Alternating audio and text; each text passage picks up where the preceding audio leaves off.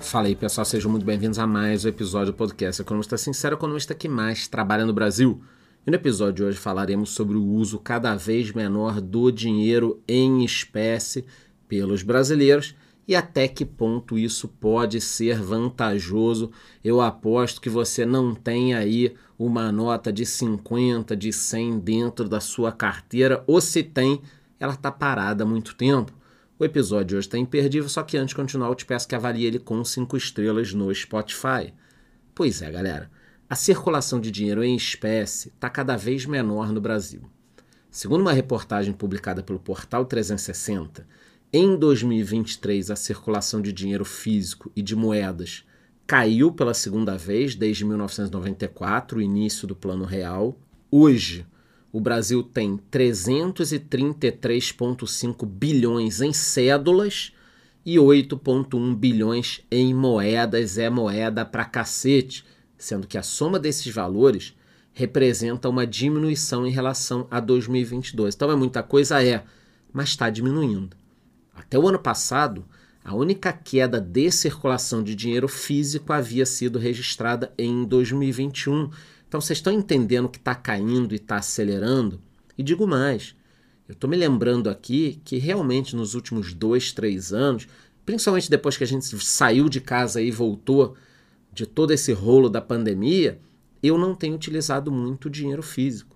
Para quem não lembra, no ano de 2020, devido à pandemia e por conta do pagamento do auxílio emergencial em cédulas, o número de dinheiro em espécie circulando no país havia subido em quase 90 bilhões. Segundo alguns especialistas, a redução das cédulas foi potencializada pela digitalização das contas dos brasileiros. Além disso, o lançamento do Pix em novembro de 2020 também contribuiu para o aumento do uso do meio digital e eu concordo totalmente. Nos últimos anos houve também o aumento das transações com cartões, então a galera está utilizando mais cartões tem o Pix, tem o Nubank aí que abriu conta para todo mundo, qualquer um pode ter um cartão de crédito, graças a Deus. A título de comparação, em 2019, os saques de dinheiro em caixas eletrônicos e agências somaram 3 trilhões de reais. Já em 2020, esse total caiu para 2,5 trilhões. Está caindo. E vou mostrar aqui os dados de 2021 e 2022, vocês vão ver que caiu ainda mais. A minha pergunta para vocês é a seguinte: quando foi a última vez que você fez algum saque num caixa eletrônico? Eu sacava bastante, quase todos os finais de semana, eu sacava muito no final de semana, aí ficava outro sem sacar, aí precisava de dinheiro, saía correndo para sacar no shopping. Cara, isso não existe mais. O Pix resolveu boa parte dessas questões. Então, 2019 foram 3 trilhões, 2020, 2 trilhões e meio, 2021 e 2022 esse valor reduziu ainda mais para 2,1 trilhões. Em relação à quantidade, o Brasil tinha 30,5 bilhões de moedas em circulação em 2023, ante 29,5 bilhões em 2022. A moeda em maior quantidade é a de 10 centavos, com 8 bilhões de unidades, é muita coisa. Isso aqui deve estar tudo dentro de cofrinho. Já em relação às notas, existem cerca de 7,8 bilhões de cédulas em circulação. Das notas disponíveis, a de 200 equivale a 1,8% de todas as unidades. Eu acho que eu nunca peguei uma nota dessa aqui de 200 reais. É, a gente está vendo que equivale a menos de 2% de todas as notas. Já a nota de 100 você vai encontrar bastante. E na opinião de alguns analistas, mesmo em queda, o pagamento no dinheiro não deve morrer nos próximos anos. Um dos motivos é a preferência ou falta de conhecimento do mundo digital de algumas pessoas. Portanto, a completa extinção do dinheiro em espécie, físico, papel ali, se ocorrer, demorará mais algum tempo. E no final desse episódio eu quero dar minha opinião, da minha preocupação.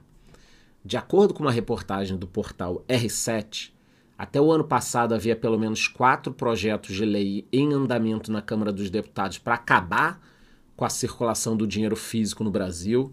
As propostas sugerem o uso exclusivo dos meios eletrônicos para transações financeiras. O curioso é que essa ideia une deputados de diversos partidos, tanto parlamentares do governo como da oposição. Então vocês estão entendendo. Na hora de acabar com o papel e deixar tudo eletrônico, governo e oposição acabam unidos. Uma das propostas, por exemplo, pede a extinção imediata das notas de R$ 50, 100 reais e 200 reais, além de sugerir o fim da emissão e circulação de todas as cédulas dois anos depois da vigência da lei.